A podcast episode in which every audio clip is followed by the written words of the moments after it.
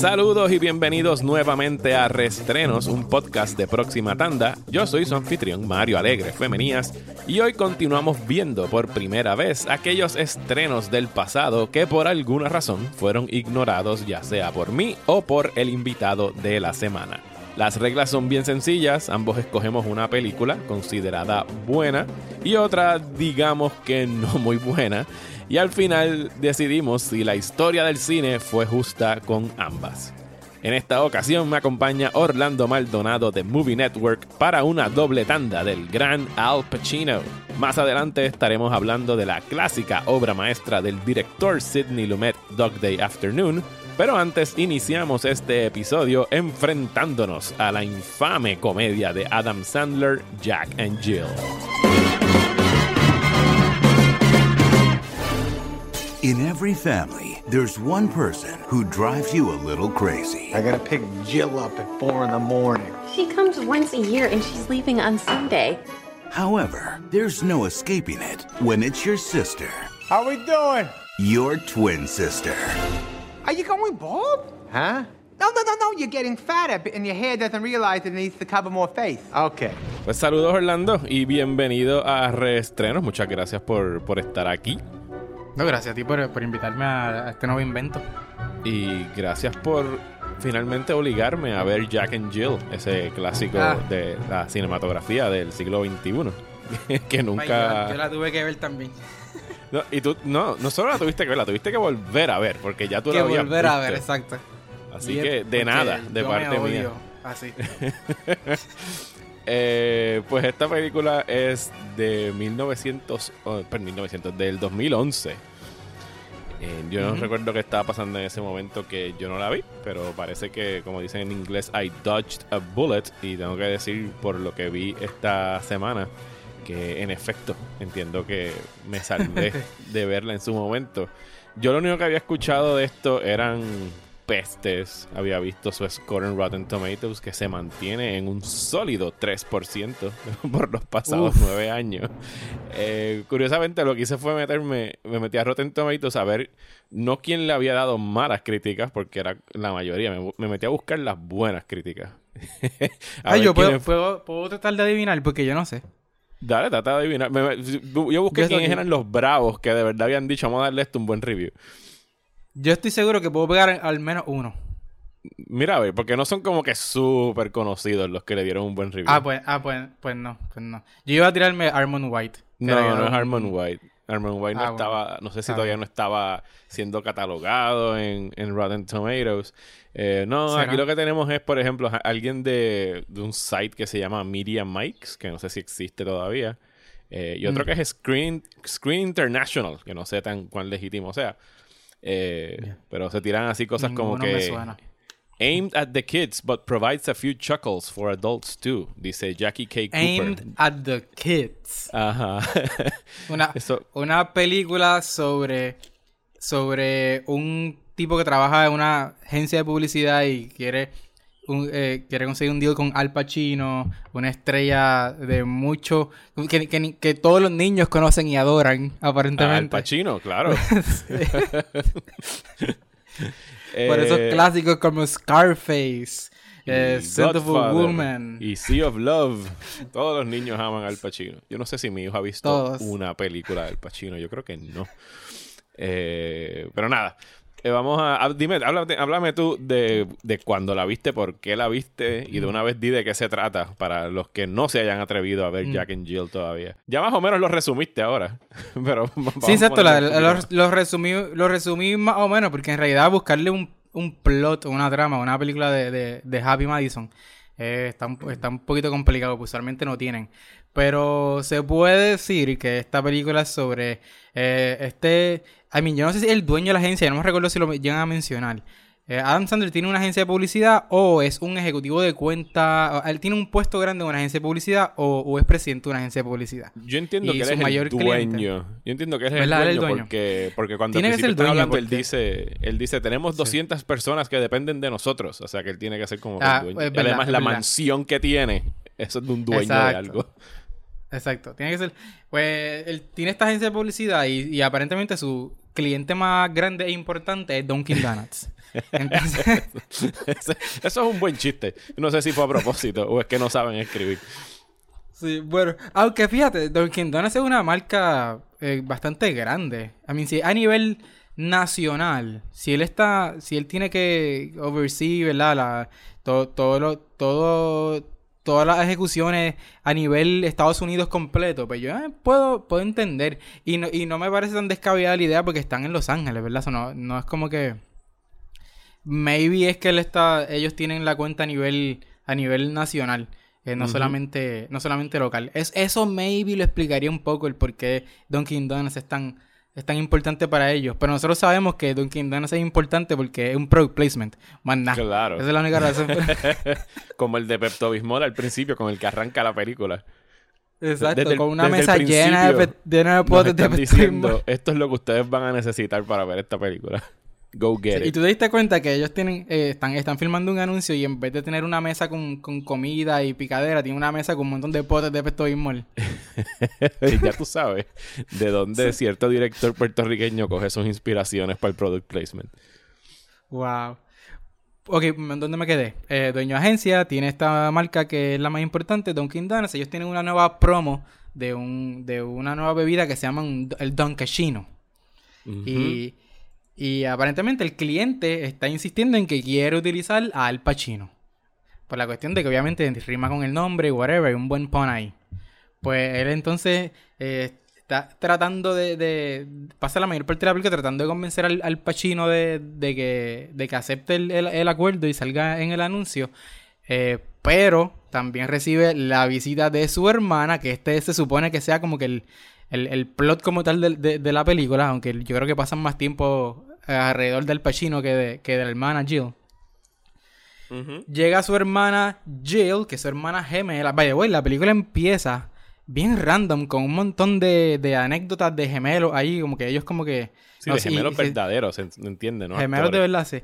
Ajá. Hablando entre ellos y, y como que hablando uno de los otros y a veces se siente se siente scripted, a veces se siente que, que en realidad que, que, que es genuino, que están compartiendo, eh, no sé, anécdotas de, de sus vidas, pero no sé, lo, lo encontré súper weird, que la película empieza y termina con eso. que, que tal vez es lo más genuino que tiene la película. Pero nada. Eh, en, en- en esta llega, llega la hermana, la hermana gemela de vacaciones, Jill, que aparentemente los visita todos los años para Hanukkah. eh, que no puede faltar en una película de Adam Sandler. Y. Y Jill no es, no es otra persona que, que Adam Sandler vestido de mujer. Regresando a los viejos chistes de hombres en draga haciéndose pasar por, por mujeres para provocar risas baratísimas. Y yo creo que para terminar así como que de resumir el plot, Al Pacino la conoce en un juego de los Lakers y se enchula de Jill y le dice a, a persona de Adam Sandler, yo te voy a hacer el anuncio si tú me consigues a Jill. Ajá. Y Sí, ahí, el, y ahí se desarrolla toda esta cuestión. el resumen de la película es Al Pacino se quiere tirar a la hermana de Adam Sandler y como no logra tirarse a la hermana de Adam Sandler, pues Adam Sandler se viste de su hermana pa- para conquistar al Pacino. That's it. Ah, Eh, wow. Uf, eh, ¿Tú la llegaste a ver en el cine? no, chacho. O sea, que tú te yo, la, yo la a vi probablemente así cuando, cuando salió en Blu-ray, la vi. No, de, se- de- de seguro la vi pirateada, una mierda así. No, no, Yo, no recuerdo haber invertido el- dinero en esto. En el 2011 ya yo estaba trabajando como crítico de cine full time y no recuerdo si es que no hubo invitación para esta película o fue que dije no gracias y no fui. De verdad que no, no recuerdo exactamente por qué no me tocó reseñarla porque o sea, es material perfecto para tú ir a masacrarlo en, en una reseña. Eh, yo había, deja ver, estoy viendo aquí la filmografía de Adam Sandler. Yo había visto Funny People en el 2009. Nunca vi, creo que vi la primera Grown Ups, no vi la segunda. Eh, Grown Ups no- vino antes que esto, yo no. Yo no vino antes, sí, un, un año antes, antes. Un año antes. Fíjate, pero Grown Ups viendo ahora es esta decente. y leyendo lo que he visto de, de Grown Ups y sus otras películas, mucha gente como que han acusado a Adam Sandler de lo que él hace es como que conseguir acuerdos con, con estos resorts o compañías de, de viajes. Oh, y se- sí. y se va a filmar Sí. cualquier mierda con tal de coger unas vacaciones gratis. Y, mano, Sí. eh, el, el- el spot publicitario de Royal Caribbean aquí es bastante grande y, y in your face. Tú sabes. Es literalmente un anuncio, es un TV spot dentro de una película. O sea, a mí no me Eh. sorprendería que, que el tipo que sale así como que dándote la bienvenida a Royal Caribbean sea como que el dueño de Royal Caribbean, el, el que haya hecho esa, el, el- el personaje o el actor o lo que no, sea que no me está ahí sorprendería. Pero está, está ridículo. Yo sé que mencionamos los de Pepto Bismol y obviamente de Dunkin' Donuts. eh, pero eh, sí, yo iba, iba a mencionar ese también, que, que el, el, el, el- ¿Cómo se dice esto? El, product placement, ¿cómo se llama en español? Yo no me acuerdo. El ¿El qué, product perdón? placement... mm, Product El product placement. placement, sí, el product placement. más obvio y, y descabellado que yo he visto en, en toda mi vida, yo creo, honestamente. Yo nunca, yo nunca he visto un product placement que sea tan, que sea tan obvio que un Bueno, anuncio. Porque es por lo literalmente menos- un anuncio. Hay por lo menos tres tiros de cámara en los que Adam Sandler solamente tiene que hacer una llamada telefónica por el celular. Que está eh, encuadrado para que él salga como que a la extrema derecha y en el fondo el logo gigante de Royal Caribbean. Co- o sea, el, el logo de Royal Caribbean ocupa más espacio en la pantalla que Adam Sandler como que tratando de hacer la llamada celular. Sí. Pero eso es, es- es- Esto es uno de esos elementos que siempre tiene que estar en una película de Adam Sandler. Yo siempre he dicho que, que él solamente hace estas películas y produce estas películas cuando se quiere ir de vacaciones con sus panas. Sus Ajá. panas siendo son- es su mismo lo- corillo. los mismos actores, el mismo corillo de siempre, ¿verdad? Rob Schneider y Tim este, Meadows, Spade. eh. Exacto, todo ese, todo ese corillito. él dice, lo llama, le dice, mira, hablé con el estu con, con un estudio, me van a distribuir la película, que sea, nos va a costar esto, pero, pero obviamente tengo, Mira. tengo todo esto, todo- todas estas marcas que, me- que me van a también a, a financiar parte de la película, así que nos vamos a coger unas vacaciones, nos vamos a ir para tal sitio, en esta vez se fueron a un crucero. Sí, Y a los panas Y- de él y- que y todas no... esas películas son así. Sí, y los panas de él que no son, no son como que los actores de ya de nombre, porque de verdad que no me sé sus nombres, pero por ejemplo en esta película el que hace del, del vagabundo que tienen en Thanksgiving, que ha salido en que todas las películas de Adam Sandler, y al final Sí. en la barra hay uno que está haciendo del visco, que es el que en Waterboy habla, que es como que un jock que está haciendo de una persona visca. Eh, o no sé si el actor en de hecho es visco. Eso de seguro les dice como que, mira, eh, no te puedo pagar mucho, pero entonces te conseguí un camarote en Royal Caribbean para que nos vayamos para allá. Eh, Y David Spade, que sale en esa escena también al final en la barra. Sí, y ahí se tiran el chiste ese de que vamos a hablar pestes de, ah, Rob Schneider, esa, no sé, no le tiran algo a Rob Schneider. Me imagino que estaba ocupado haciendo otra cosa para esta película porque no salió. Sí. Eh, Estaba ocupado tuiteando. Sí. Eh, pues mira, no, no, no puedo hablar nada bien de esta película. Me, me llamó mucho la atención el hecho de que es una película de hace nueve años y han pasado tantas cosas en, ese en esos nueve años. Eh, Por ejemplo, en esta película sale hay un cameo super random de Bruce Jenner antes de que hiciera su transición y se convirtiera en Caitlyn Jenner. Eh, Sale, eh, ¿cómo se llama este tipo? Jared Fogle. Jared, el de Subway, antes de estar arrestado por pedofilia. Tiene un cambio bastante in your face también, donde obviamente le dicen que es Jared y lo usan a manera de, de chiste. Sí, ese es el Eh, chiste. Ese es el chiste con todos los cambios en, en las películas de Dan Sandler. El chiste es, mira, ese es fulano. Jaja. Mira, este es Al Pacino. Jaja. Mira, este es Jared. Ese es el chiste, literalmente. No hay, no hay, no hay algo más allá de... El, el- aparentemente el cambio es gracioso. El, el- la aparición del personaje es, gra- es graciosa por sí sola, según Adam Sandler. Bueno, cuando, cuando veo algo así como Jack and Jill, en verdad te das cuenta de, de dónde es que sale y lo tengo que mencionar. O sea, a mí me recordó, estaba viendo una película de Transfer donde todos los chistes son bien mal escritos, ¿sabes? Están pobremente introducidos en la trama, eh, son ridículamente obvios y el chiste es solamente como que eso. No, no- no es no hay ni siquiera un poquito de, de finura en el delivery del chiste. Es solamente tirarlo ahí de sopetón y seguir andando para el próximo. Bueno, no hay setup. Eh, lo que hay son muchos punchlines. Pero no hay, no hay ningún tipo de setup para estos chistes. O sea, Son- te voy a decirlo, déjame ver. Yo me reí en uno, que es cuando, y no hemos hablado ni siquiera de Jill, que es un personaje ri- ridículamente insoportable, incluso para ser Adam Sandler.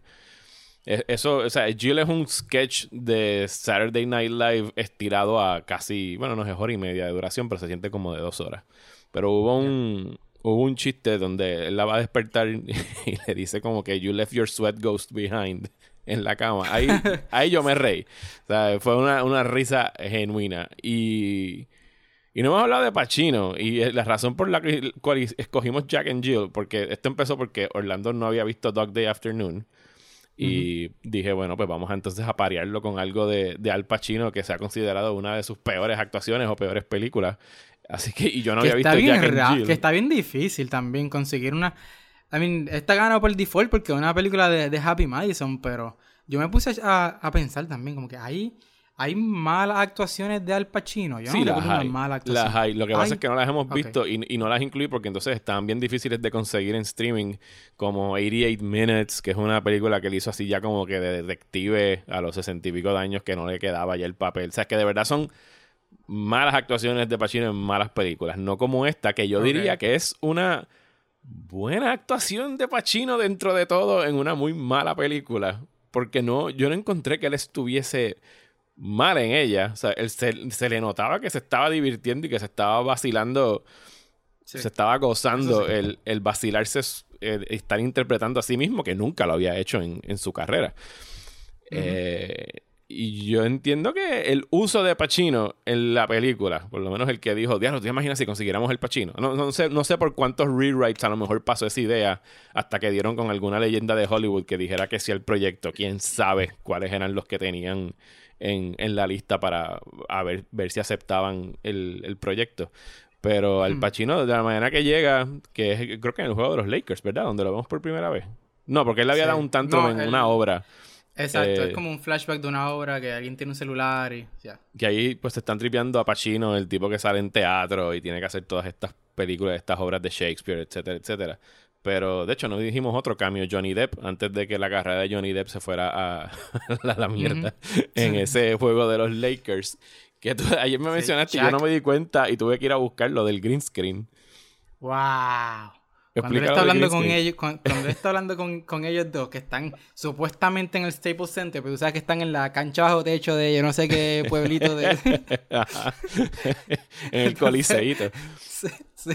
Entonces, cuando obviamente las tomas, las tomas en que se tiene que ver a Adam Sandler con el, con el con el juego de los Lakers de fondo, pues es un green screen tan malo. Tan y tan malo, porque es como que una grabación de un juego. Pero es tan obvio que él no está ahí porque las proporciones están tan, tan al garete. Porque tú ves, a, tú ves a Adam Sandler y parece que literalmente están jugando detrás de él. Like, los jugadores están de, de- justamente detrás de él de tan, de tan mal que está trabajado el green screen en cuestión de, de proporciones. Horrible. Es como si hubiesen cogido... Es que literalmente, es literalmente eso. No, no, no hicieron ni el intento de, de vamos a hacer que esto se vea lo más, lo más convincente posible. Que él de verdad está en este juego. Porque es como si tuviese, tuviese una pantalla detrás. Como si Sí, tuviese no, una, es- una, una pantalla. Eh, es bastante espantoso. Eh, Jack and Jill.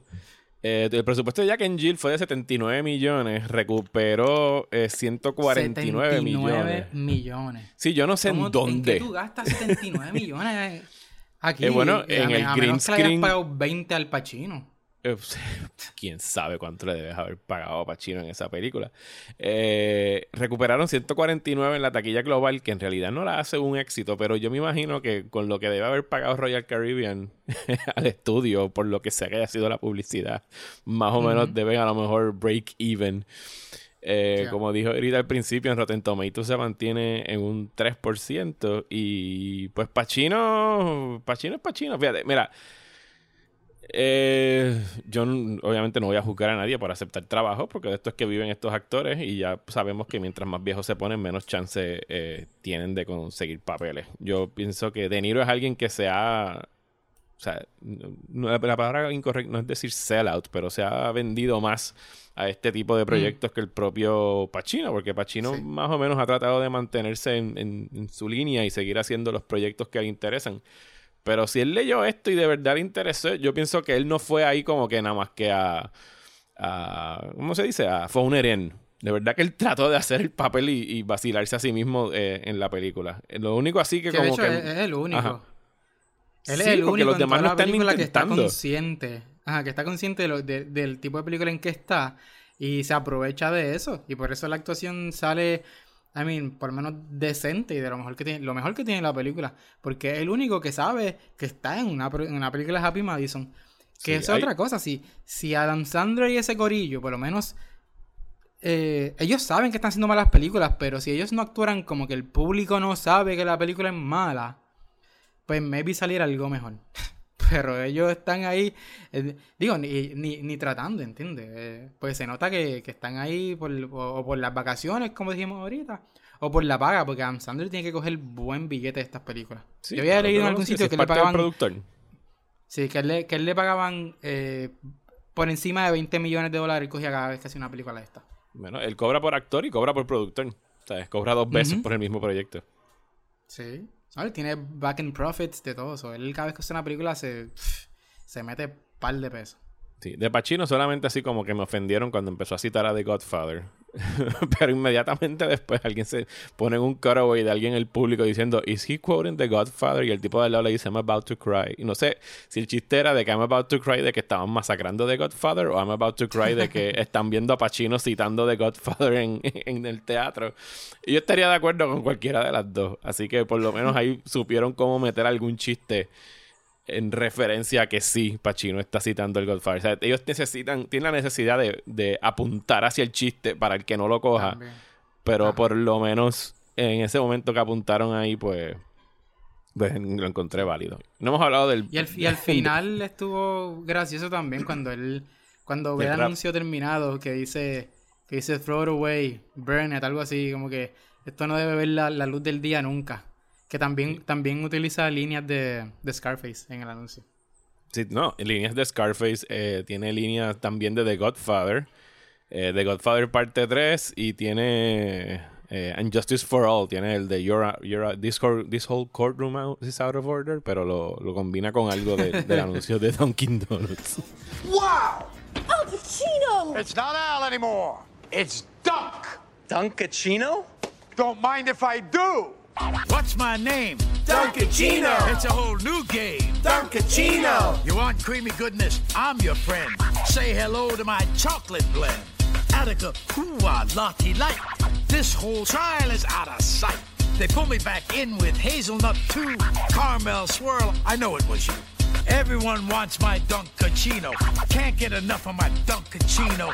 Kids from 7 to 17 lining up for my Dunkachino. What's my name? Dunkachino. Ah, Dunka, Dunka, Dunka, Dunka, Dunkachino.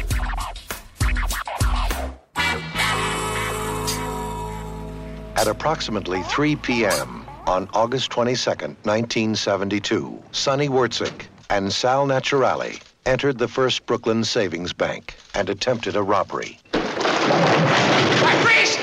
Nobody. The attempt failed. There's no money here. The police arrived.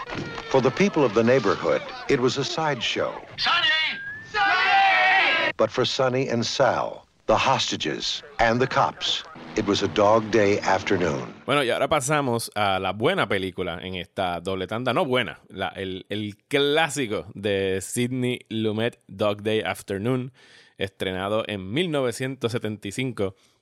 Y esta película ya la había visto un par de veces, la volví a ver para motivos de, de este podcast. Siempre me ha gustado Sidney Lumet, es uno de mis directores favoritos y esta es una de sus mayores obras maestras.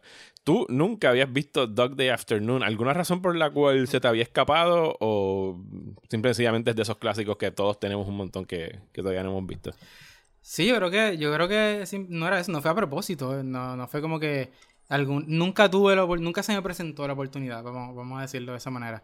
Como ¿Y qué tú sabías eh, de la película antes de verla? Que yo sabía, Ajá. Al Pacino, robo. Era lo único que yo sabía. Porque había visto clips en algún sitio, sabía que era sobre un robo. No sabía absolutamente nada más. No sabía que estaba inspirada en un caso verídico. No sabía quién la dirigía tan siquiera. No sabía... Ah, bueno, y sabía que salía John Casado. Pero Sí, no eh, sabía casi... Bueno, nada. Eso. Sabía eso. Sí, esto está inspirado en un robo que se dio en 1972 en Brooklyn y el, el libreto está inspirado en el artículo The Boys in the Bank de Time Magazine que fue adaptado eh, para el cine Y bueno, entonces cuéntame, esta primera vez que tú la ves, ¿con qué te topaste cuando te enfrentaste a ella? Lo más que me voló la cabeza, porque no lo vi venir, es que era técnicamente una película queer. Con temas queer bien, bien, bien presentes. Que en el De mil- 1975. I mean, esto era enorme. En el 1975. Yo no me quiero imaginar la reacción de la gente. Aunque he podido ahora buscar un poco de información y leer y eso. Pero en ese momento, la reacción de la gente, porque yo eh, viendo ahora entrevistas con, con Sidney Lumet hablando sobre esto, él se adjudica la primera película que toca el tema de la transexualidad con, con, con, con, Dog Day Afternoon. O por lo menos una película de este nivel, una película así grande, vamos a decir, con un actor como Al Pacino, que estaba en ese momento eh, explotando porque acababa de hacer las dos películas de, God- de Godfather. Este, había hecho Serpico. Este, había, ¿qué más había hecho? En ese momento, eh, bueno, es así, esas eran sus películas Esas más eran las de- grandes, ¿verdad? Exacto, esas eran, esas eran las grandes porque Scarface no fue hasta los 80. Pero sí, sí. Eh, I mean, y, y, no es, y no, es, no es que lo mencionan, no es que tocan el tema, es que su motivación es eso. Su motivación es, como igual, igual que la motivación de la persona en que está basado esto, el caso de la vida real en que está basado esto, es pagar por la, por la operación de cambio de sexo de su pareja que un hombre, eh, una mujer, ¿verdad? Este, transexual. Que eso es, eh, te digo, no, no, me lo, no me lo esperaba. No sé si es que, no sé si es solamente el hecho de que no me, una combinación de que no me lo esperaba porque no sabía de qué trataba la película y porque para hacer una película del, del 75, de la manera en que abarca el tema tan profundamente y con el tacto necesario, como que eso fue lo más que me, que me impactó. Sí, para, bueno, si no la han visto, la trama gira en torno, pues ya como dijo Orlando, este caso verídico de estos dos eh, hombres, eh, Sonny y Sal Natural, interpretados por Al Pacino y John Cazale, que se meten en un banco en una tarde de esos días de verano, por eso es que le dicen Dog Days Afternoon, súper calurosa, eh, para robar un banco, pero resulta que el de, ¿sabes? Como se dice, Lo- el dinero que tenía el banco ya se lo habían llevado. Y cuando llegan ahí, pues lo que tienen son un par de miles de pesos, no lo que necesitaban para su objetivo, que era, como ya mencionaron, hacer el poder costear eh, la operación de la pareja de, de Sonny. Eh, y cuando eso se revela, a mí lo, lo que me impacta y todavía impacta, que además de que es de 1975, es que el tema queer, el tema de estos transexuales, no es un chiste. Y en ningún momento nadie se burla de lo que está pasando. Se trabaja con, con seriedad y con respeto, pero sin que sea como que, que están tratando de, de hacer un punto, sino que o sea, en, en- en el único momento es cuando traen al personaje de, de Leon, que es... eh, se me olvidó el nombre ahora de quien lo interpreta. ¿Lo tienes por Chris, ahí Chris? Sarandon. Chris Sarandon. es- Chris Sarandon, cuando lo traen por primera vez, que es que revelan que esos de verdad son los motivos de, para el robo, pues si tú puedes a lo mejor escuchar en, en la masa de público como que empiezan a pitar, a, a silbarle y, a, y a- y a- y a vacilarse, pero eso es algo natural de un bullicio de gente.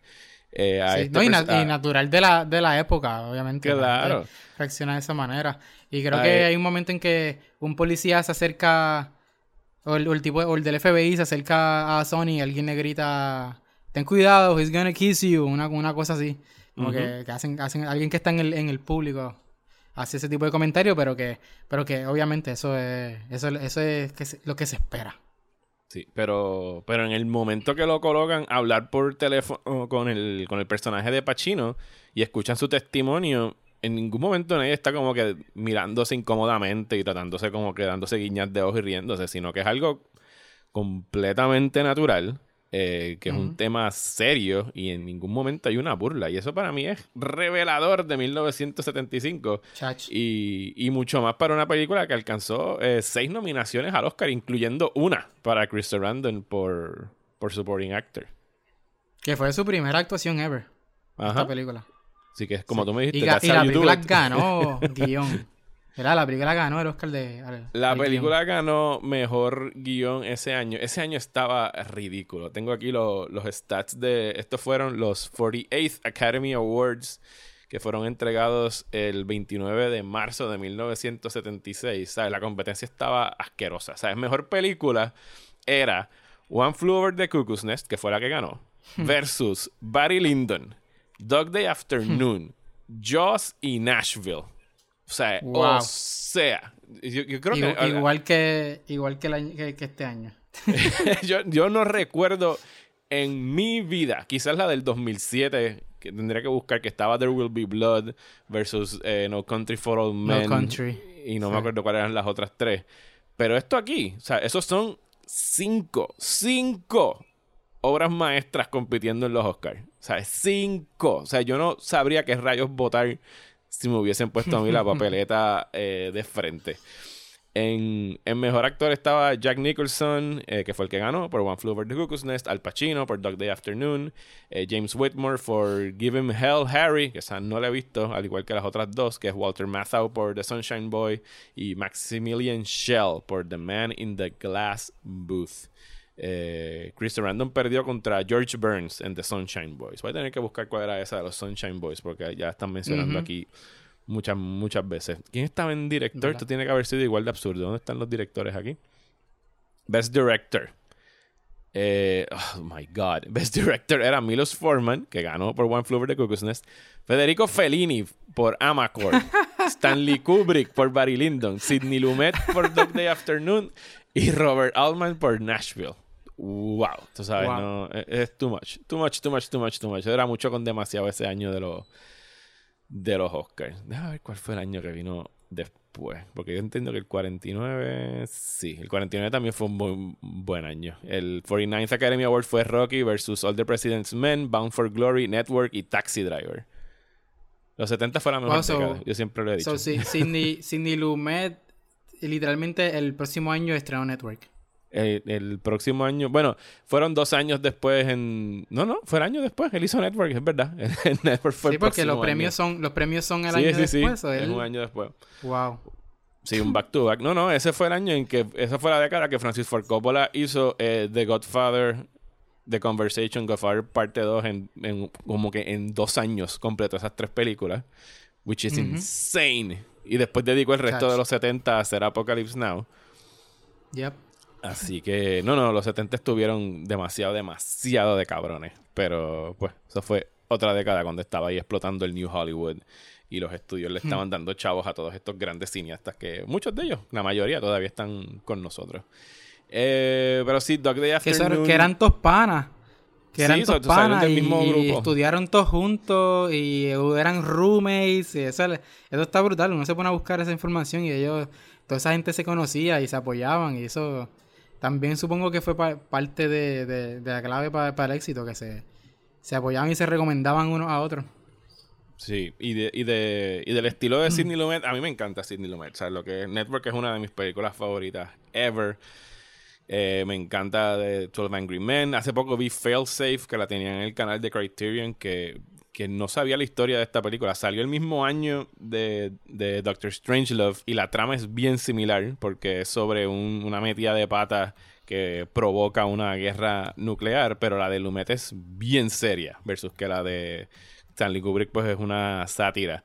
Eh, y de verdad que me encantó. Si tienen la suscripción al Criterion, al Criterion Channel, véanla, porque está estupendamente bien actuada. Él es muy bueno. Él, es- él- él era excelente con los actores, como demuestra aquí el trabajo principalmente de Pacino, que es el que se roba el show, porque Casal, que Casal nunca en su vida hizo una mala película, porque creo que nada más hizo cinco y todos fueron obras maestras, que fueron Godfather, esta, eh, Deer Hunter, y no me acuerdo cuáles son las otras dos, creo que The Conversation también él estuvo por ahí involucrado.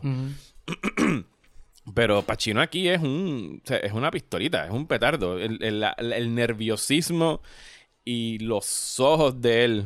O sea, es que en todo momento, en toda escena, están mirando para todos lados y tú puedes ir sintiendo esa desesperación de que se le está saliendo la, la situación de control. Y al mismo tiempo te das cuenta que son personas no violentas. A pesar de que el personaje de, de Sony dice que pues que le pegaba y lo maltrataba y que le tenía miedo y que, que era abusivo en la relación. O sea, en- Ajá. cuan- cuando está en el...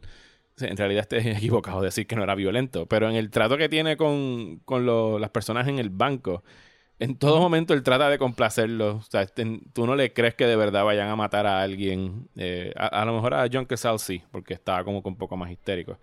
Pero... Sí, John, Casal incluso él lo menciona en un momento, que él dice, que él le dice, ah, ¿te acuerdas lo que hablamos antes? Que si... No, eh, no, pero él, después al final menciona otra cosa, una promesa que él le hizo. Pero al principio él dice, yo estoy ready para... Básicamente dice, yo estoy ready para matar a alguien. Sí, yo estoy ready para matar a alguien si tengo que matar a alguien. Eh, ah, le pregunta, ¿tú, eh, eso que dijiste, like, did you mean it? Porque yo estoy ready para hacerlo. Y, y también, y tú lo notas, también, a pesar de que el personaje de John Casal no dice casi nada en la película, está mayormente callado. Eh, tú sabes que, tú sabes que él lo haría. Él se ve como, como un poco más volátil que, que el personaje de Sony. Que si tiene que hacerlo. Y, y, y, la, y la policía, la policía lo reconoce. Por cómo, por cómo termina él. Ellos saben que él es el, único threat ahí. Y ellos saben que Sony no es un threat. Sí, de hecho, el, parte de lo que ocurrió en, en la vida real el personaje de Watch, Watchtowicz era el verdadero nombre del asaltante de banco, era John Watchtowicz, que como vemos al final lo arrestan. Le metieron 20 años de prisión, pero nada más estuvo 5. Él dijo que habían como que... él le gustó mucho la actuación de Pacino, porque a quien no. Dijo que hubo algunas discrepancias en torno a lo que estaba sucediendo en la película, como por ejemplo que el personaje de John Cazale en realidad tenía, era un chamaquito de 18 años. Eh, versus aquí John Casal ya tenía 40 y algo. Pero esa era la dirección en que se quería ir el director. Él siempre quiso buscar un chamaco. Sí. Pero eh, algo que yo desconocía es que Watchtowix consiguió, o sea, él le pagaron 7.500 dólares más un por ciento de lo, de del net profit de, la película. Esos, esos 7.500 hoy día serían como 38.000 dólares. O sea, que le pagaron una buena cantidad de, de dinero. Y con ese dinero que él consiguió cuando salió de prisión, o no sé si todavía estaba dentro de prisión, fue que logró pagar eh, la, operación. La operación de, Elizabeth eh, Eden, que era su, pareja para el sexual reassignment. Eh, esta mujer, Elizabeth Eden, falleció de complicaciones con el SIDA en el 87 y Watchkowitz falleció no hace tanto, en el 2006, de, de cáncer. Así que se, no la historia fue bastante accurate y, yo creo que aquí lo más que estaba buscando eh, Lumet era pues eso mismo, la, veracidad, el, realismo, sobre todo en la manera que dirige, en, el que no usa música, ¿sabes? Toda la atención es el ruido ambiental, ¿sabes? Él utiliza una canción al principio de la película, que son todos estos como establishing shots de, Brooklyn. Eh, que es una canción de Elton John, de hecho, hablando de queer. Una canción de Elton John pero lo interesante es que una canción de Elton John, un año antes de que Elton John saliera del closet. Porque Elton John no, no se había declarado homosexual todavía en ese momento. Y la canción no la iban a usar. no iba a haber música en toda la película, aparentemente. Pero la editora este, había utilizado esa, esa música como que para... aparentemente la había puesto encima del footage. Sí, la había puesto encima del footage para para darle vida, porque parece que llevaba mucho tiempo, parece que editando y por ahí, y lo había puesto y se la mostró así a, Sidney Lumet, y pues decidieron que, se iban a quedar con, la canción, que es la, es la única canción en toda la película. Y, me imagino que lo sabes también, que, que muchas, de las muchas de las líneas son improvisadas. Que esto era aparentemente algo que él no, no hacía antes. Sí. Que era algo que, él, no solía hacer.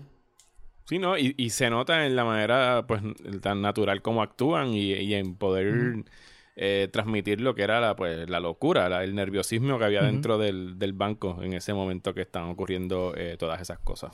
Así que... La, secuencia más, más famosa, diría yo, una de las más famosas, que es la de Arika.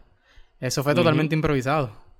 Él salió y él se le ocurrió gritar Arika y la gente que estaba afuera, los extras, reaccionaron a eso y se quedaron con eso. eso fue totalmente improvisado. Arika era como que este war cry que tenía en ese momento donde había pues todavía estaba eh, la guerra de Vietnam ocurriendo y era una reacción a un motín que hubo en, en, una, en la cárcel de Arica donde pues mataron a un confinado y entonces hubo un motín y estaban exigiendo pues mejor trato, mejor trato de los confinados, mayores derechos y en ese momento pues era uno de los war cries que tenían durante ese. Momento de tanto eh, conflicto social. I am in I charge. don't want to talk to some flunky pig trying to calm me, man. you don't have to be calling. What's he doing? Hey, will you get back What over are you there? moving in there for? Will you What's get he the doing? fuck back there? Huh? Get back What's there, he doing? you? Look at him with Get over there. Go on back there, man. Get over there, will He you? wants to kill me so bad he can taste it. I'm gonna always gonna kill everybody. Attica! Attica!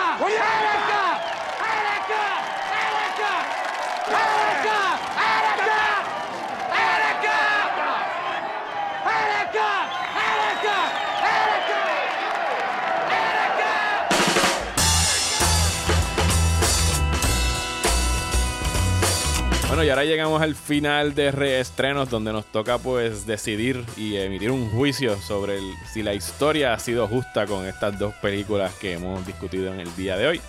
Eh, vamos a empezar por Jack and Jill. Yo creo que Jack and Jill es culpable de todos los cargos que me habían sido traídos a mí.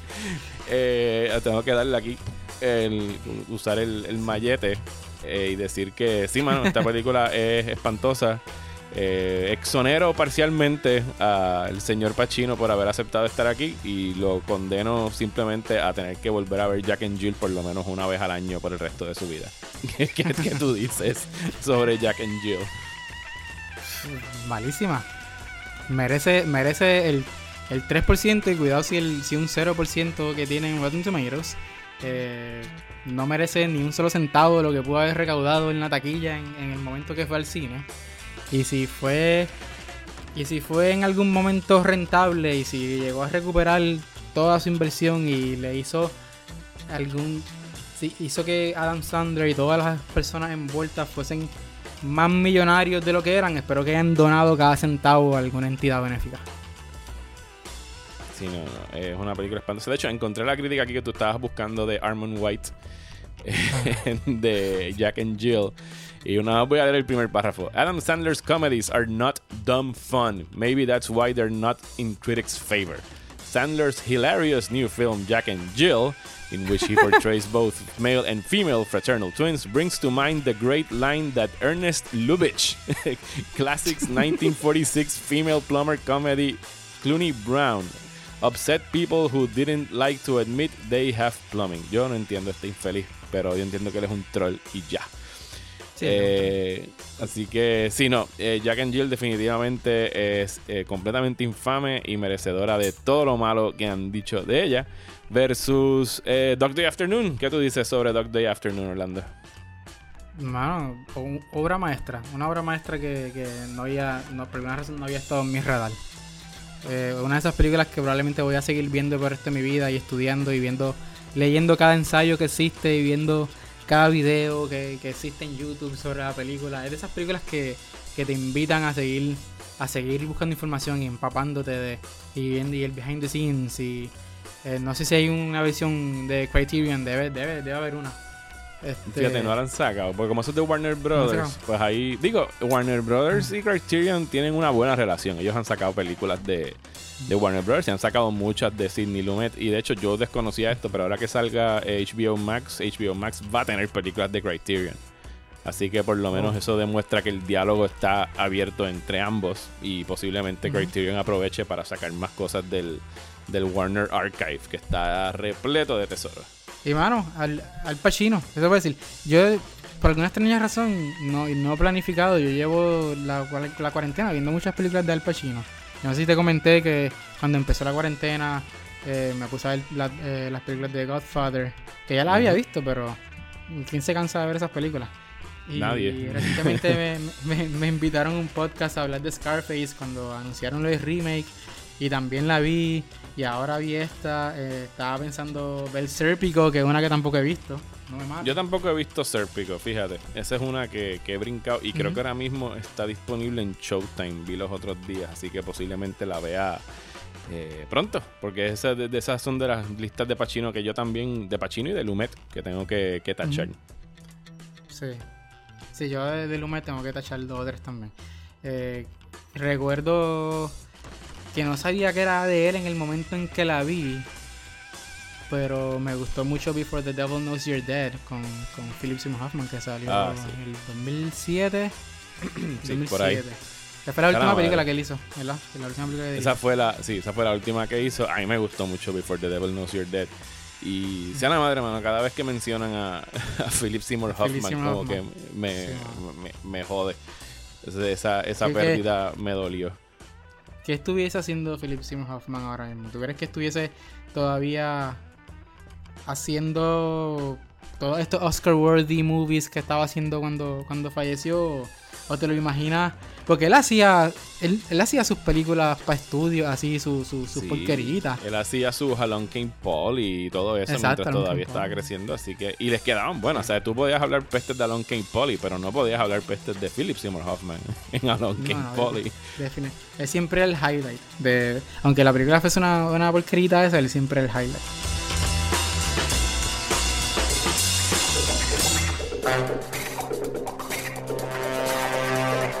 Gracias a Orlando por darse la vuelta por aquí en Restrenos. Puedes seguir a Orlando en Twitter e Instagram como at Orlando en el cine y leer todo lo que escribe en movienetworkpr.com. Y por supuesto, gracias a ti, sí, tú mismo, el que nos está escuchando.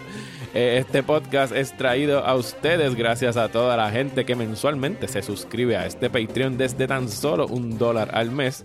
Así que si quieren y pueden, los invito a suscribirse y así me ayudan a poder continuar realizando este trabajo.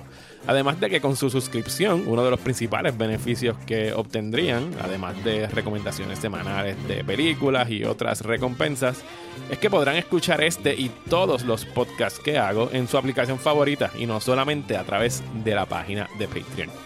En el próximo episodio me estará acompañando Juanma Fernández París y será una doble tanda un tanto extraña y dispareja, pues estaremos hablando del desastre taquillero 47 Ronin, protagonizado por Keanu Reeves, y de la nominada al Oscar de Mejor Película en 1995, Babe, sí, el filme del cerdito que habla. Recuerden que si están viendo alguna viejera por primera vez en estos días, me encantaría escuchar lo que piensan. Pueden enviarme un mensaje de voz con su reacción a marioalegre.proximatanda.com y con mucho gusto lo incluiré en el podcast. Porque todos tenemos una lista de clásicos que no hemos visto y otra llena de infames películas a las que les hemos sacado el cuerpo.